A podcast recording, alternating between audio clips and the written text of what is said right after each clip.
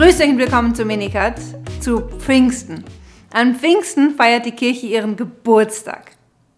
Ohne Pfingsten hätte die Menschwerdung sogar eigentlich kaum einen Sinn gemacht. Denn Pfingsten offenbart uns den eigentlichen Grund der Erlösung. Gott will die gesamte Menschheit in einer einzigen Familie versammeln, indem er seinen Geist auf alle Menschen ausgießt. Und dies bedeutet letztlich die Begründung der Kirche, denn die Kirche ist die Versammlung derjenigen, die den Heiligen Geist Gottes empfangen haben. Die Kirche ist der Plan Gottes für die Menschheit schon seit vor der Grundlegung der Schöpfung. Das findet ihr im Epheserbrief Kapitel 1 ausgedrückt. Von allem Ursprung an war es Gottes Sehnsucht und Plan, sich eine Familie zu schaffen. Um Pfingsten zu verstehen, muss man sich das erste Kapitel vom Buch Genesis anschauen.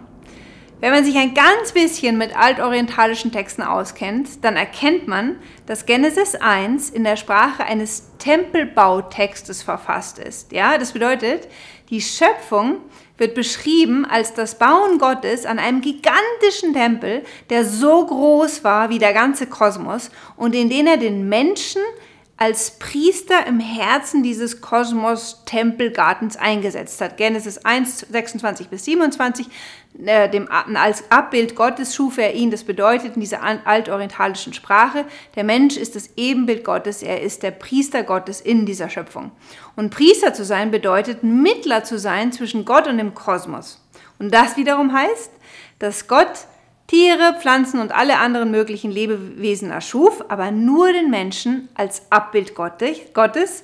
Und zwar jetzt wieder auf, der, auf dem Hintergrund dieser hebräischen Vokabularien eigentlich als Götterstatue. Ja? Und was ist eine Götterstatue in einem Tempel? Sie soll den unsichtbaren Gott im Garten sichtbar machen. Und während die Heiden Götterstatuen in, an ihren Tempeln haben, sagt die Heilige Schrift, nein, Gott hat nicht ähm, sich irgendeine Statue aufstellen lassen, sondern er hat uns nach seinem Abbild geschaffen und wir sind die Sichtbarkeit Gottes in diesem Tempel. Der Mensch war also geschaffen als ein solcher Mittler zwischen Gott und der Schöpfung. Genesis 2, ja, obwohl in einer anderen Zeit und in einer anderen literarischen Form geschrieben, liegt eine ganz ähnliche Theologie zugrunde. Die Schöpfung wird auch in Genesis 2 als Tempel verstanden, in dem wiederum nur dem Menschen Gottes Lebensgeist eingehaucht wird. Genesis 2,7. Jeder weiß, was dann passiert. Durch die Sünde des Menschen wurde diese innige Beziehung zwischen Gott und dem Menschen in diesem Tempel zerstört. Gott zog sich aus dem Garten zurück und Mann und Frau wurden aus dem, Temp aus dem Garten herausgetrieben, wurden einander Feind, Brüder wurden einander Feind, Völker wurden einander Feind. Und es folgt eine Anhäufung von Sünden, die ihren Gipfel findet im Turmbau zu Babel durch den schließlich alle Völker in unterschiedliche Sprachen getrennt werden und sich miteinander nicht mehr verstehen. Und in diesem Moment beginnt Gott sein, Erlösungswerk, indem er Abraham mit der Verheißung erwählt, durch dich sollen alle Sippen der Erde Segen erlangen. Genesis 12.3. Abraham und das Judentum werden also für alle erwählt. Ja? Eine Erwählung erfolgt immer als Proexistenz für andere. Also in der Wählung Abrahams beginnt Gott mit Israel das vorzubereiten, was letztlich seinen Abschluss in der Menschwerdung Jesu und in der Gründung der Kirche findet, nämlich der Gründung einer Familie. Gott verheißt dem Abraham und seinen Nachkommen ein Land, in dem er mit Israel wohnen würde. Die Erfüllung dieser Verheißung in der Gabe des gelobten Landes mit dem Tempel in der Mitte des gelobten Landes versinnbildlicht nichts anderes als die Wiederherstellung des Paradieses. Und um das zu tun, schloss Gott mit dem Volk Israel am Berg Sinai, Exodus 19 bis 24, einen Bund. Ja, bekanntlich kam Gott am Berg Sinai zu seinem Volk herab im Gewitter mit Donner und Feuer und wie in einer Theophanie. Also Theophanie ist eine Gotteserscheinung auf Griechisch. Gott kommt in dieser, ähm, in dieser Theophanie, manifestiert sich und das Ereignis war so erschütternd, dass das Volk nicht einmal wagte, den Fuß des Berges zu berühren, weil das den Tod für das Volk bedeutet hätte. Dort am Sinai schloss Gott also mit Israel einen Bund und ließ das Offenbarungszelt bauen. Und indem Gott sich dann am Ende vom Buch Exodus in Kapitel 40 äh, in dieses Offenbarungszelt herablässt in einer Wolke, also Wohnung nimmt, wohnt Gott zum ersten Mal seit dem Sündenfall wieder im Herzen seines Volkes. Und so marschiert dann Gott zusammen mit dem Volk durch die Wüste in das gelobte Land. Und im gelobten Land, ein paar hundert Jahre später, baut ihm schließlich Salomon einen Tempel und Gott wohnt jetzt endlich wieder im Herzen seines Volkes, im Herzen eines Gartenlandes. Ähm, das ist dieses Bild von dem Land, in dem Milch und Honig fließen. Das soll bedeuten, das Paradies ist wiederhergestellt. Der Mensch lebt wieder in der Gegenwart Gottes. Aber was geschieht dann?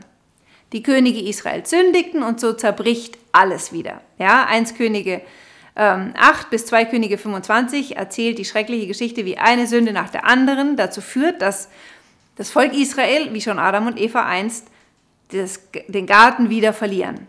Und alles, was hier passiert im Volk Israel, ist nur, verstehen wir jetzt, ist ein Vorausbild dessen, was kommen wird. Ja? Gott beschloss, das, was permanent sein Projekt verhinderte, nämlich wieder unter den Menschen zu wohnen. Und was verhinderte das? Die Sünde. Gott beschloss, das auf seinen eigenen Leib zu nehmen. Und das haben wir an Ostern gefeiert. Jesus hat am Karfreitag die Sünde der ganzen Welt auf sich genommen, ist für uns am Kreuz gestorben und hat auf diese Weise die Sünde mit sich in den Tod gerissen und ist am dritten Tage auferstanden. Und so hat er die Welt neu geschaffen. Dann fuhr er vom Ölberg aus zehn Tage vor Pfingsten, haben wir vor zehn Tagen gefeiert, Christi Himmelfahrt, in den Himmel hinauf und sagte zuvor, und siehe, ich werde die Verheißung meines Vaters auf euch herabsenden, ihr aber bleibt in der Stadt, bis ihr mit der Kraft aus der Höhe erfüllt werdet. Lukas 24, 49. Der Tradition nach ist der Abendmahlsaal der Ort, wo die Jünger dann neun Tage lang auf das Kommen dieser Kraft aus der Höhe gewartet haben. Am Pfingsten waren die Jünger dort mit 120 Menschen versammelt. 120 ist eine symbolische Zahl, nämlich 12 mal 10. 12 steht für das Volk Israel in Gemeinschaft mit der Vollzahl der Völker und diese Vollzahl der Völker wird durch die Zahl 10 symbolisiert. Also Israel und die Völker sind im Pfingstsaal symbolisch schon vereint. In dieser Gemeinschaft ist die Kirche verwirklicht, die Familie Gottes bestehend aus allen Völkern der Erde. Und jetzt heißt es weiter, als sie alle versammelt waren, sandte Jesus vom Vater aus den Heiligen Geist. Und dieser kam wie mit Feuerzungen auf jeden von ihnen, ließ sich eine nieder. Erinnert euch, was ich vorher gesagt habe? Am Berg Sinai war Gott im Gewitter gekommen und niemand konnte den Berg berühren. Er hatte nur im Offenbarungszelt Wohnung genommen. Und dieses Gewitter, ja, dieses Feuer und Blitz und so, darauf spielen natürlich diese Feuerflammen an. Jetzt aber lässt sich Gott nicht nur in einem Zelt nieder, sondern er nimmt im Herzen eines jeden Menschen Wohnung und es erfüllt sich das, was Jesus im Evangelium gesagt hatte, als er gesagt hat, ähm, wenn jemand mich liebt, wird er mein Wort halten, mein Vater wird ihn lieben und wir werden zu ihm kommen und bei ihm Wohnung nehmen. Johannes 14, 23. Und zuvor hatte er gesagt, und ich werde den Vater bitten, und er wird euch einen anderen Beistand geben, der für immer bei euch bleiben soll. Jesus sagt hier gewissermaßen, der Heilige Geist wird euch zum Tempel Gottes machen. Ab dem Pfingsttag wird jeder, der sich an meine Jesu Gebote hält, zum Tempel Gottes werden und wir, die Dreifaltigkeit, der Vater, der Sohn und der Heilige Geist, der ewige Gott, der die Menschheit und das ganze Universum geschaffen hat, nehmen Wohnung in euren Herzen. Das ist Pfingsten. Und deswegen sagt Paulus dann an einer anderen Stelle im Römerbrief, wenn aber der Geist dessen in euch wohnt, der Jesus Christus von den Toten auferweckt hat, dann wird er, der Christus von den Toten auferweckt hat, auch euren sterblichen Leib wieder lebendig machen durch seinen Geist, der in euch wohnt. Römer 8, Vers 11. Mit anderen Worten, ab dem Moment, da wir in der Taufe den Heiligen Geist empfangen haben und besonders in der Firmung und mit jedem Sakrament, das wir empfangen, empfangen wir immer mehr von diesem Heiligen Geist und unser sterblicher Leib wird immer mehr verwandelt in lebendig machenden Geist. Und in diesem Geist können wir jetzt rufen, aber Vater, weil jetzt der Geist Gottes selber in uns wohnt. Dieser Geist hat uns zu Kindern Gottes gemacht, ja. Nur weil der Heilige Geist, der Gott selbst ist, in uns wohnt, können wir zu Gott wirklich und ganz real Abba Vater sagen. Also ähm, als tatsächlich von Gott geborene Kinder. Und genau das feiern wir an Pfingsten. Denn wir werden als Kinder Gottes und als Familie Gottes neu geboren. Gottes Auftrag an die Kirche besteht nun darin, diese Botschaft vom Sterben Jesu um unserer Sünden willen und seiner Auferstehung in die ganze Welt zu tragen, damit die Menschen die frohe Botschaft empfangen, dass Jesus aus Liebe zu ihnen gestorben ist, dass ihre Sünden vergeben sind und dass ihnen der Heilige Geist verheißen ist und dass sie berufen sind, auf ewig Kinder Gottes zu werden und auf ewig zu leben. Nur im Heiligen Geist finden wir den Frieden, den Jesus uns verheißen hat, die Liebe, die Gott selber ist und die Freude, die in Gott herrscht. Ich wünsche euch ein wunderschönes Pfingstfest.